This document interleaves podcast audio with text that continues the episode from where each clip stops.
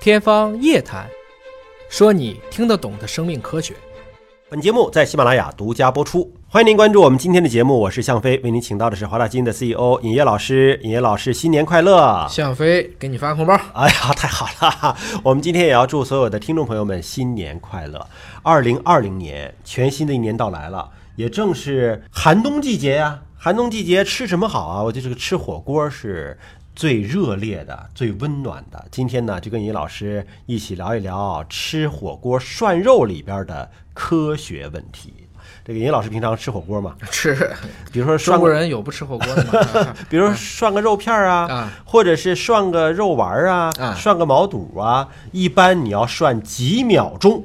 看你是要干嘛？嗯，这个世界上最悲哀的事情就是知道了你不做，吃啊，就是而且而且得吃熟的是呀。不是是这样的？就是说我们以前说嘛，知行合一。王阳明说到最后知行合一，什么叫知行合一啊？嗯，知道做不到，不如不知道。哎，我明知道，嗯算成比如说五秒，嗯它其实可能会有些问题，嗯，但我选择吃，因为你不吃就被别人抢没了。因 为因为就被口因为口感好，因为就口感好抢走了啊。那么今天呢，就是从化学的角度，认认真真的跟大家讨论讨论，咱们涮肉的时候到底要涮多长时间？嗯啊，涮几秒钟合适？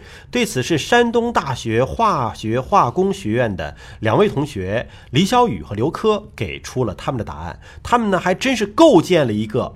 数学模型、嗯啊， 这你涮火锅涮出数学来了，这个啊是将火锅加热食物的问题转变成了一个非稳态传热过程。对，这其实也没错，是这个意思对，啊。为什么叫非稳态呢？因为有的是肉片儿，嗯，有的是肉丸儿，嗯啊，有的厚一点儿，有的薄一点儿啊，所以它这个数学模型要考虑到各种各样的情况，并且你要考虑到，就是说你这火锅的这个汤的温度，嗯，到没到一百度？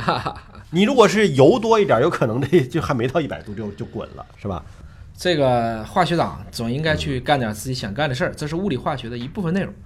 你如果直接到川渝火锅啊，因为他们涮的料比较多啊，它跟东北不一样，东北很多是炖，嗯对，川渝一般是涮，他们一般讲毛肚就七上八下，嗯，十秒钟，对其实就是一秒一下嘛，七上上了七次，下去八次，嗯就可以吃了。那么我们也知道，像我们这边有时候吃潮汕牛肉丸，嗯，其实要吃十分钟以上。但是如果我们单纯从比如说以加热一百度去看，嗯，到底这些什么时候能达到这一百度的这种效果？这就是这两个同学就把它变成了一个简化的数学模型，就把这个加热食物的问题呢变成了一个就是片儿的，他们理解成这就是一维的嗯传热，而球的。他们就理解成这就是一个牛肉丸儿球状食物的传递过程，按照物理化学的方式来进行计算。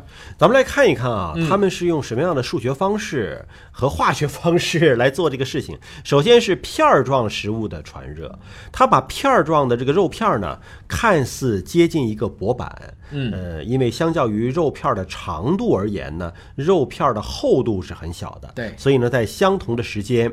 沿着肉片儿长度方向的传热，相较于宽度方向是可以忽略的。那么对这样呢，计算片儿状食物加热所需要的时间就转化为了沿着厚度的方向，就取决于你肉片儿切多厚啊，从表面向中心传热这个问题呃，不是，那还不是切多厚，嗯，那是取决于肉片切多大多大片儿，啊？它是厚度不计了。啊，因为厚度太薄了，它理解成它上下两面瞬间沸腾了，嗯，它把它转化成了无限大平面的一维非稳态传热问题，这是我们非常熟的，这是物理化学内容呃，反反正我我是越看越糊涂啊。啊。总之吧，说了一个结论吧，嗯啊，十五、秒一百度，十五秒就是接近这个水的一百度了。因为蛋白质变性还要有个时间嘛，嗯，保证食用安全，肉片放入火锅中的时间在沸水当中不宜低于十五秒。嗯，这只是锅已经沸腾的状态。哎啊、是的。那么咱说说这个球儿，球，因为牛肉丸、鱼丸啊、虾滑呀，这些都是假设成是理想的球体，球体就假设它是非常圆的。对啊，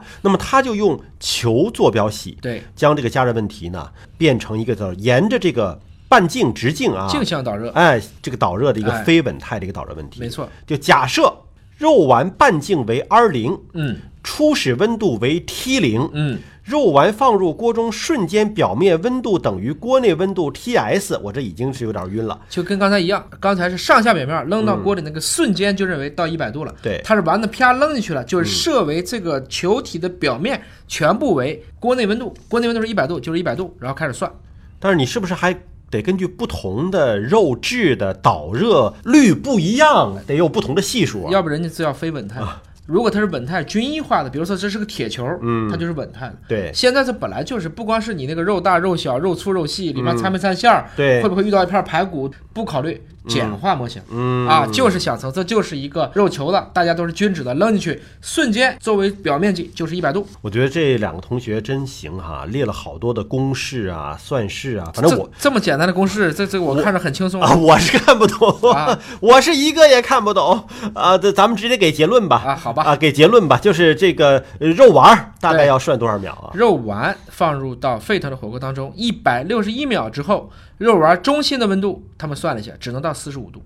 哎呦，那就不行啊，哎不熟啊，同时，也有其他人嗯好事儿的不是这一组人呢。嗯嗯有文献报道，把肉丸放入煮沸的汤锅当中，两分钟之后，肉丸就飘起来了。嗯，但是飘起来肉丸，大家说能吃了，不能吃。呃，飘起来也这不个时候行，的中心温度仅为四十五点四度。那根本受不了，哎，对吧？所以呢，不能以肉丸浮起来判断生熟。嗯他们继续就把曲线画出来看，到底多少秒才能保证食用安全呢？嗯，最后发现八分钟。